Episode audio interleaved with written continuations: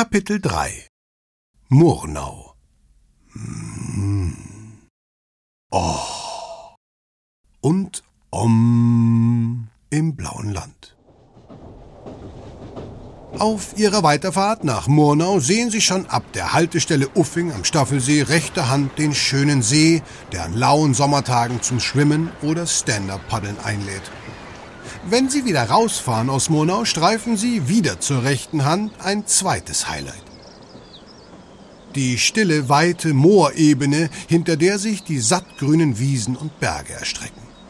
Hier changiert das Licht abwechselnd in verschiedene Blautöne, was Murnau den Beinamen Blaues Land bescherte. Aber keine Sorge, wir bleiben jetzt erstmal hier, in Murnau am Staffelsee, denn genau hier werden Sie es richtig gut aushalten können. Bereits der Bahnhof ist ein tolles Entree in das Städtchen.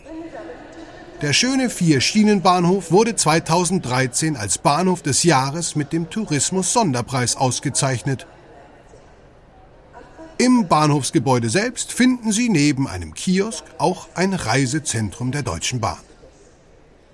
Wenn Sie aus dem Gebäude heraustreten, begrüßt Sie auch schon Johanna, die Denkmallok E6904, die hier zusammen mit einem alten Formsignal ausgestellt ist. Starten Sie von hier aus Ihren zehnminütigen Spaziergang zur Fußgängerzone. Sie liegt nur einen Kilometer östlich vom Bahnhof. Der Weg dorthin ist barrierefrei und gut beschildert. In der Fußgängerzone angekommen, genießen Sie das angenehme Gefühl, im reinsten Idyll gelandet zu sein. Hinter den bunten Häuschen und Geschäften ragen die pompösen, im Winter schneebedeckten Voralpen auf. Die Luft ist klar und frisch und die beste Schokolade im Ort auch nicht weit. Direkt in der Fußgängerzone liegt die Schokoladenmanufaktur Krönner – mit ihren köstlichen Kreationen. Gleich mal zugreifen und... Mmm, yummy. Doch die malerische Landschaft des blauen Landes inspiriert nicht nur zur kreativen Schokoladenproduktion. Sie zog vor dem Ersten Weltkrieg auch zahlreiche Künstler an, die als Kollektiv Blauer Reiter rund um Wassili Kandinsky, Gabriele Münter, Franz Marc und August Macke tätig waren. Die Gruppe wagte den künstlerischen Umbruch und legte somit die Weichen für den Ex was? Den Expressionismus. Exakt. Diese Stilrichtung fand ihre Anfänge im auslaufenden 19. Jahrhundert. Der freie Umgang mit Farbe und Form ist für die expressionistischen Bildwerke bezeichnend.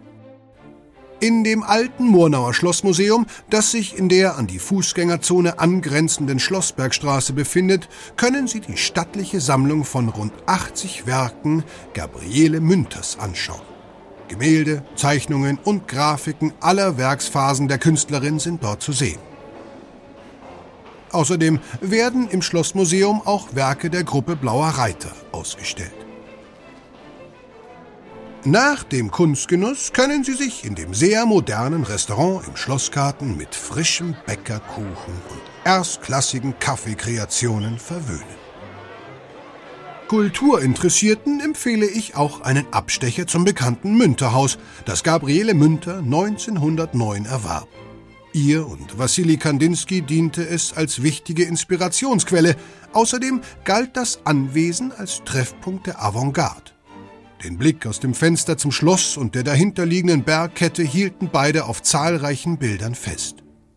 Vom Bahnhof aus gelangen sie zum Münterhaus über die Kohlgruber und Josef-Fürst-Straße. Schließlich biegen sie in die Straße am Hochanger, wo sie einen malerischen Aussichtspunkt über Murnau passieren, bis sie linke Hand das Münterhaus in der Kottmüller Allee erreichen. Zu Fuß ist der Weg in einer knappen Viertelstunde zu meistern.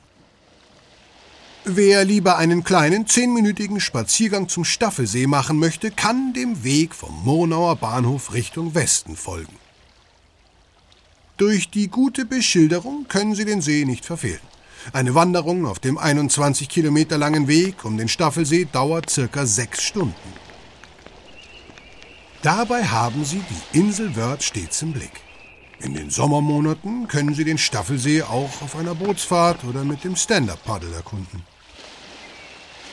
Das blaue Land gilt außerdem als besonderer Kraftort, der für seine Spiritualität bekannt ist. Auf einem rund 100 Kilometer langen Meditationsweg, der am Münterhaus vorbeiführt, können Sie perfekt runterkommen vom Alltagsstress. Der Meditationsweg ist in sechs Etappen unterteilt, sodass er sich auch für Tageswanderungen anbietet. Über die Website meditationsweg.bayern können Sie sich eine geeignete Route aussuchen und ebenso über eine geführte Wanderung informieren. Und weil wir noch ein bisschen Zeit haben und die Fahrt mit der Werdenfelsbahn gerade wirklich unfassbar anstrengend ist mit all dem Panorama, lassen Sie uns doch einfach mal auch ein bisschen runterkommen. Von der Yogalehrerin meines Vertrauens habe ich eine tolle kurze Atemmeditation empfohlen bekommen. Sind Sie dabei? Dann mal los. Schütteln Sie sich einmal kurz aus und schließen Sie die Augen. Ihre ganze Aufmerksamkeit gilt jetzt nur ganz allein Ihnen. Spüren Sie tief in sich und Ihren Körper hinein. Nehmen Sie jetzt Ihre Atmung wahr. Konzentrieren Sie sich nur aufs Ein- und Ausatmen. Spüren Sie beim Einatmen, wie sich erst Ihr Bauch und dann auch Ihr Brustkorb hebt spüren Sie beim Ausatmen, wie sich Ihr Brustkorb und Ihr Bauch langsam wieder senken und flach werden. Wiederholen Sie das ruhig beliebig oft. Einatmen, ausatmen. Ausgezeichnet. Und jetzt öffnen Sie Ihre Augen allmählich wieder und kommen langsam im Hier und Jetzt und im DB Regio Bayern an. Ganz tiefenentspannt geht es dann weiter nach Garmisch-Partenkirchen, wo ein Trip in schwindelerregende Höhe auf Sie wartet. Klicken Sie kurz vor der Haltestelle Garmisch-Partenkirchen weiter zum nächsten Kapitel.